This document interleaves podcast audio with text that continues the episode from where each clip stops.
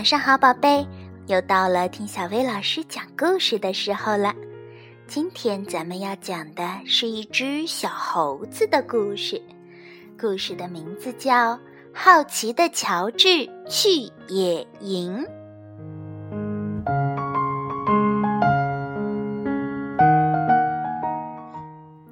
乔治是一只可爱的小猴子，他总是对什么都很好奇。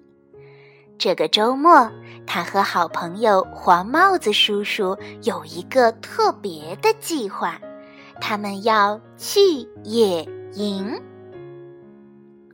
到了露营地，黄帽子叔叔把行李卸下来，这时周围已经扎起了许多帐篷，有足够一家人住的大帐篷，也有只够一只小狗睡的小帐篷。呵，还有驮在汽车上的帐篷呢。乔治，你愿意帮我支帐篷吗？黄帽子叔叔问。乔治高兴地跑过去帮忙。他想，支个帐篷有什么难的？不过还真不简单。不一会儿，他就累趴下在了地上。乔治，你还是到压水机边去打桶水吧。待会儿烤棉花糖，火堆边得准备一桶水。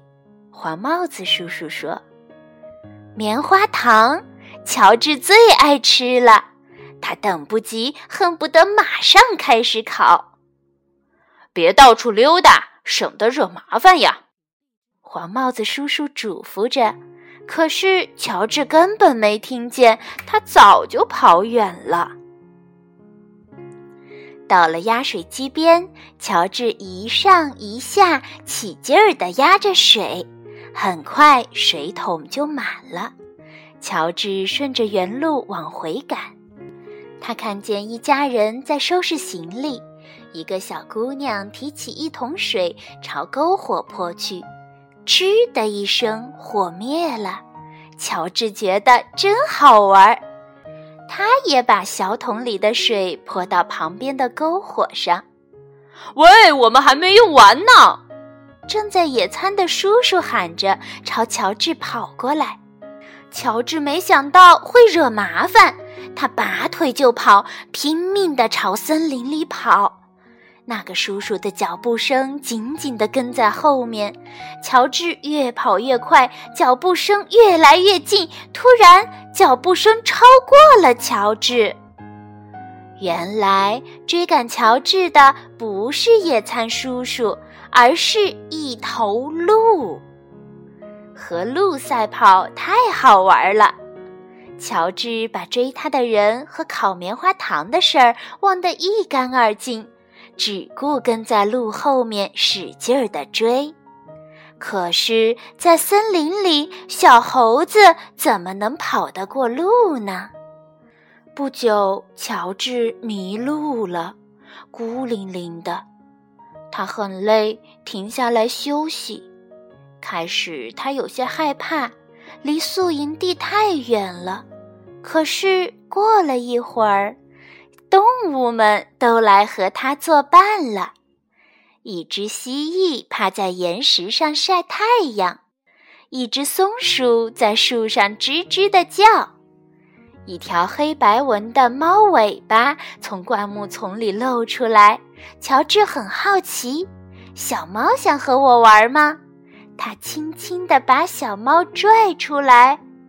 啊，不是小猫。是一只臭鼬，臭鼬被吓了一跳，翘起尾巴放了一个屁。天哪，这个味儿太难闻了！动物们四处逃散，乔治也想躲开，可是来不及了，他浑身都沾满了臭味儿。怎么才能把这讨厌的臭味去掉呢？乔治很发愁，更糟的是，在森林里他没法洗澡啊！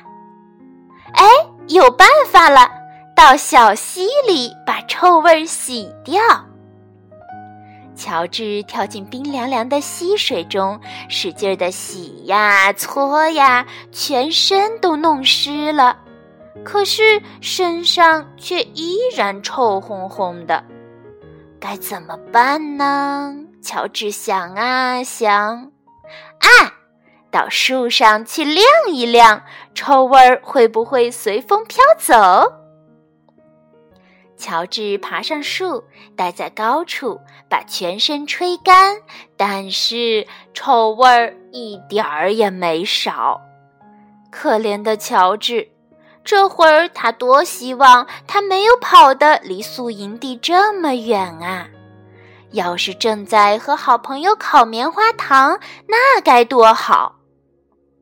突然，乔治听见杂乱的脚步声朝这边靠近，有人来了。原来是森林里的动物们，他们慌里慌张地从乔治的身旁跑过去。动物们看见了什么，被吓着了。乔治也看见了，着火了。乔治刚才扑灭篝火，惹了祸。但是这次的火可不是在宿营地，情况紧急。乔治迅速地溜下树，抓起小水桶，到小溪里盛满水，然后小心护着水桶里的水，爬上树，从一个树枝荡到另一个树枝。当乔治靠近火时，他伸长胳膊，把水浇在火苗上，吃。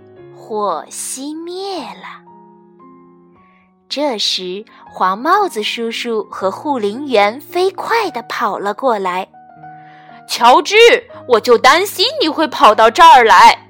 黄帽子叔叔喊道：“幸好你在这儿，乔治。”护林员说：“我们在宿营地看到烟了，多亏你及时把火扑灭。”乔治能帮上忙，觉得很开心。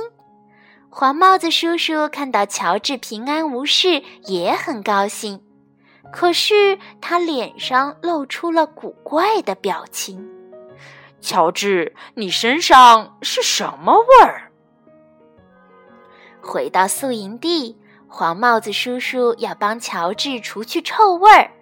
他让乔治泡在番茄汁里，洗了一个不寻常的澡。乔治身上的味儿好闻多了。黄帽子叔叔邀请护林员一起围坐在小小的篝火旁，烤起晚餐来。护林员说：“只要小心，火可真是好东西。”“嗯，没错，特别是用来烤棉花糖。”